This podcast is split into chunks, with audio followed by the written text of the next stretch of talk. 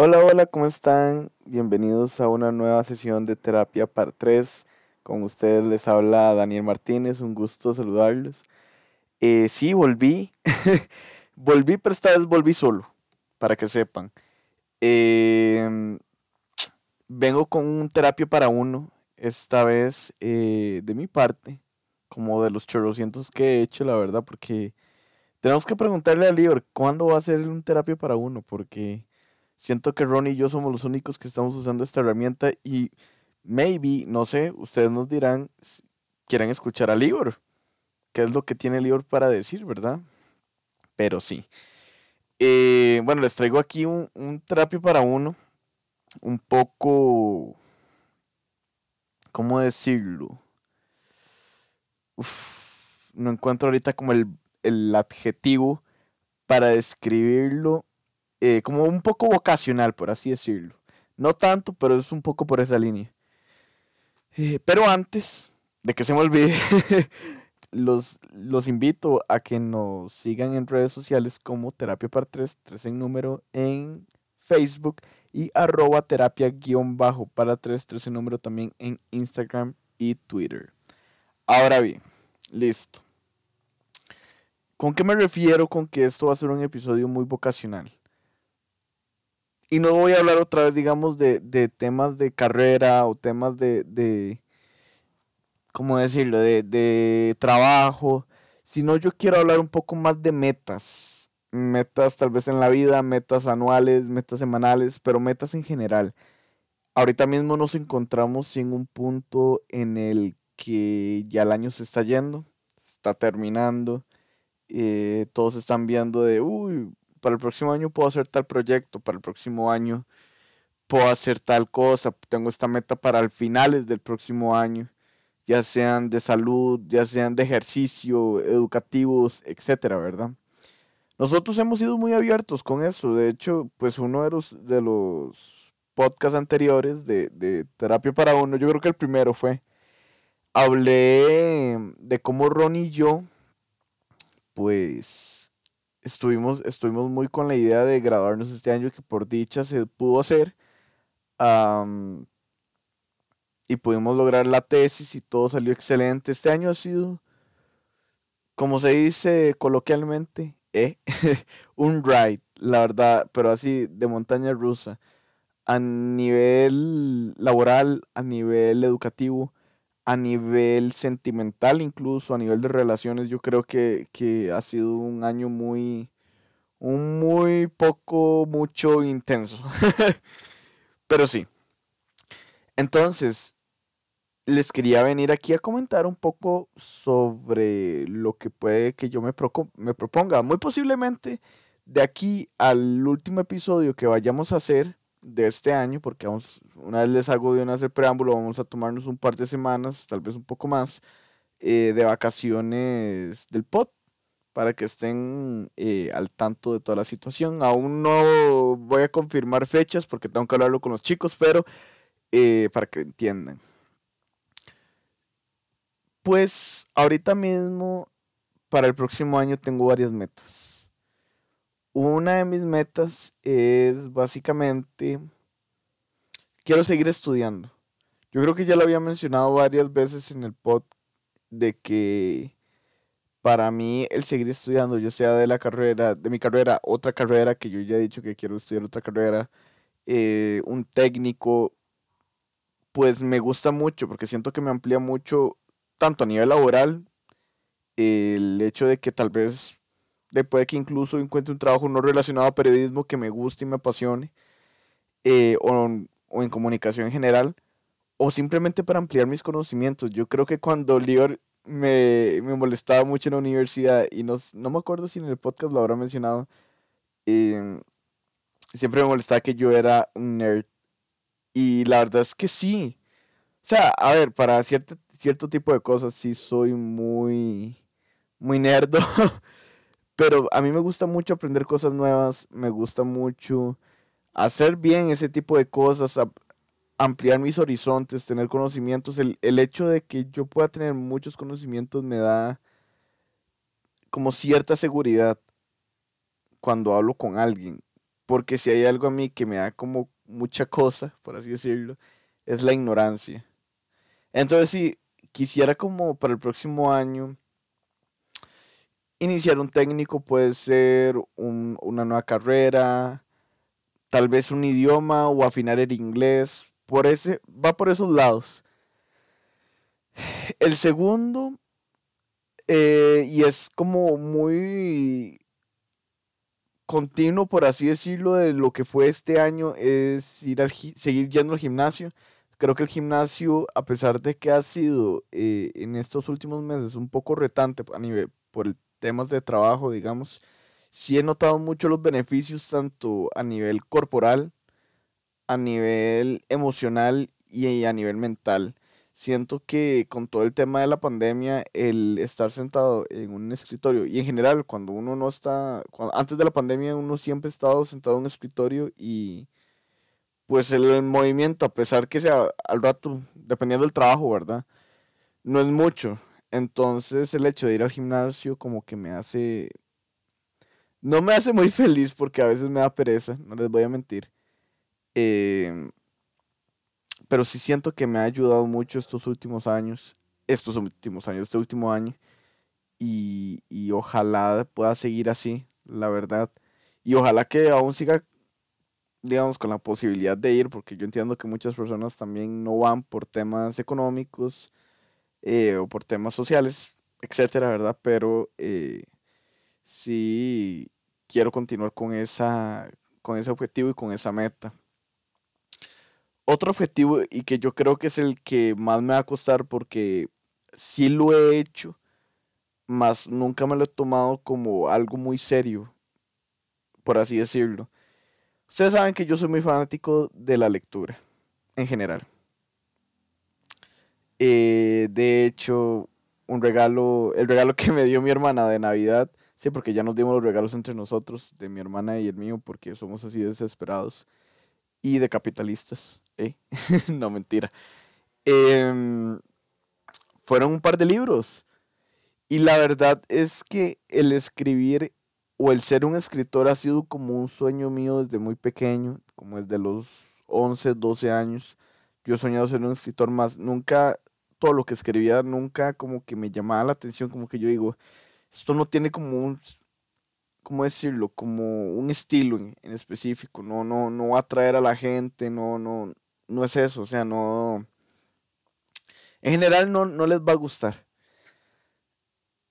Pero este año me decidí a escribir más, escribir para mí, escribir cualquier tipo de cosa, proyectos en general, eh, no sé, artículos, abrirme un blog, que hace rato tengo eso en mente, eh, hacer relatos, cuentos. No creo hacer una novela, pero si se puede, ¿verdad? ya ustedes saben, puede que sí.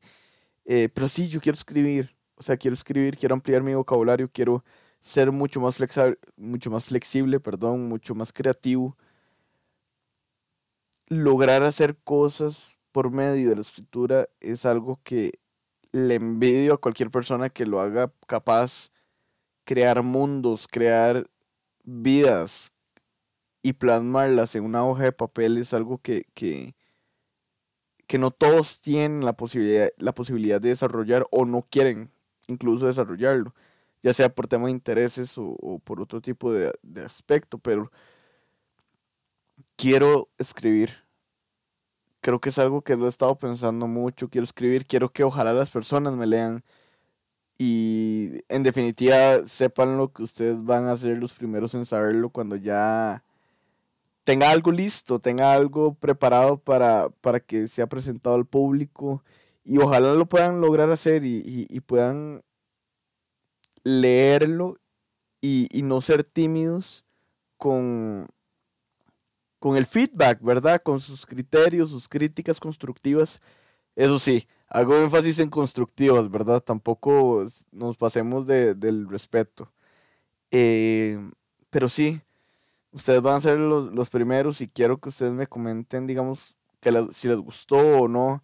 Aún no sé de qué temática voy a escribir, pero sí, en definitiva, quiero hacerlo y quiero escribir para otras personas, en general Siento que el área de la literatura es, un, es algo que en Costa Rica, por lo menos con autores nacionales, no ha sido tan explotado y ha estado poco a poco siendo reconocido por el público, lo cual me alegra un montón. Yo he recomendado varias veces en el podcast eh, autores ticos que en general para mí se merecen más que un aplauso, se merecen premios, algunos ya incluso han tenido premios. Eh, se merecen ser reconocidos a nivel nacional e internacional por las temáticas que tocan, por la manera en que desarrollan historias, por todo en general. La verdad es que, y los envidio, no les, no les voy a mentir, los envidio mucho. Envidio que ya hayan tenido la posibilidad de tener un libro publicado, porque para mí, o pensándolo yo desde una perspectiva de autor, de seguro no hay nada más bello que ver un aspecto, un producto que es prácticamente su hijo publicado y que la gente lo compre. Y que la gente lo compre. Eso es para mí excelente. Em, igual pasa muchos con los, mucho con los periodistas.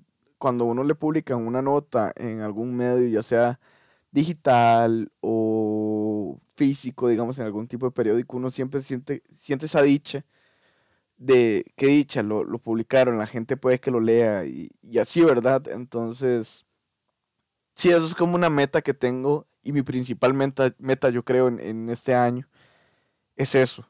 Ya que no estoy en la universidad, creo que ahora tengo un poco más de tiempo libre para pensar las cosas, eh, para ver qué quiero hacer con mi vida, lo cual da un poco de miedo, no les voy a mentir, da un poco de miedo da un poco de miedo no saber qué vaya a pasar en un futuro, si va a salir las oportunidades que tanto he hablado aquí y, que tanto he manifestado. no, es, no, es vara, o sea, sí, sí he estado como muy presente en ese sentido, por así decirlo. Pero sí, y bueno, de ahí, este episodio está muy corto, apenas llevamos que 12 minutos, casi 12 minutos y medio. Y antes de irme, porque quiero que esto sea como de 15 minutillos, ojalá 20, no sabemos. Quiero decirles a ustedes, amigos, amigas, no dejen sus sueños tirados. Si tienen una meta para este año, propónganselas, no sean de esas personas que que, en algún punto dice, no, es que para qué me voy a proponer algo si yo sé que nunca lo voy a terminar cumpliendo para el momento que termine el año. Y pues puede que sea cierto, pero tampoco es una obligación. Yo creo que la gente se pone metas, pero las pero también hay que entender que las cosas se pueden hacer, pero al mismo tiempo se puede que no pasen. Puede que no se puede lograr por A o por B.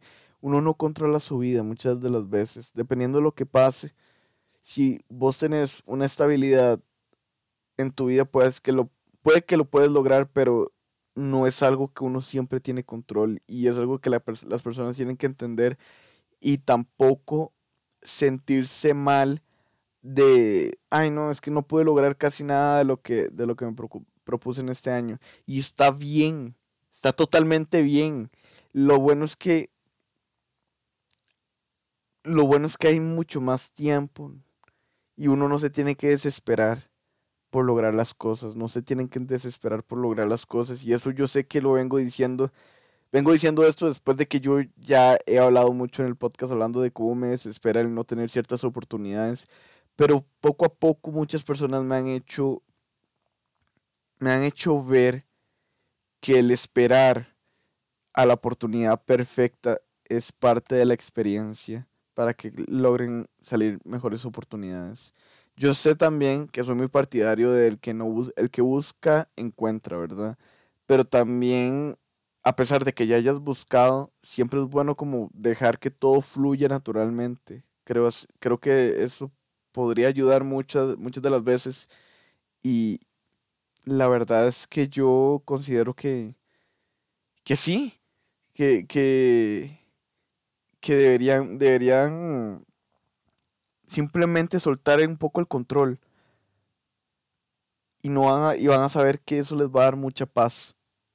Les va a dar mucha paz porque no se van a sentir obligados a llegar a esas metas que se propusieron. Que yo creo que esa es la razón principal por la cual muchas de las personas no logran sus metas la mayoría de las veces, sus metas anuales, ¿verdad? La mayoría de las veces. Pero sí, em, entonces era eso más que todo, hablarles un poco de lo que yo tenía pensado para mis metas, puede que los desarrolle más para el último podcast del año. Eh, desde ya les deseo una feliz Navidad, un feliz año nuevo, que ojalá, bueno, ya lo hablaron con, ya lo hablaron con Ronnie en el terapia para uno pasado. Eh, yo sé que para todos no son felices fiestas, pero de todo corazón y en serio, yo les deseo el mejor fin de año posible y que, y que ojalá la pasen bien o lo pasen por lo menos regular, pero nunca mal. Y sí, les voy a recomendarles algo. Yo sé que esto no es parte del formato normal, entre comillas, de terapia para uno, pero quiero hacer una recomendación. Eh, actualmente me estoy leyendo El regalo de mi hermana, que son dos libros de la autora Agatha Christie, es una autora de, de, crimen real, lo cual ustedes saben que me encanta. Es como un guilty pleasure que tengo. Eh, mucha gente dirá, ¿por qué guilty pleasure? Porque de ahí eh, son crímenes, ¿verdad? Pero no sé, es algo que me emociona. Es un tema que me emociona. Puede que algún día hable al respecto, pero bueno y se los vengo a recomendar. Ella tiene, son libros muy pequeños, realmente ya no tiene como esos tochos, por así decirlo, de, libro.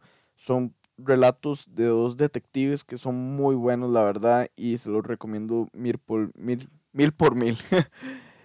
Eh, pero sí, esa es mi recomendación de la semana.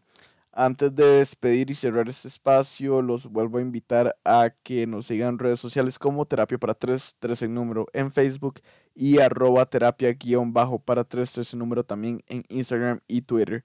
Y ojalá que cada vez que vayan a escuchar eh, el podcast lo puedan compartir con sus amigos, familiares, alguna persona que tal vez ustedes sepan que le pueda ayudar o no, ¿verdad? Eh, y ojalá si lo están escuchando y lo comparten en redes, etiqueten, no, no, no, nos dejen así, porque nosotros queremos conocerlos, queremos verlos, queremos saber si les gusta o no, si quieren que cambiemos algo.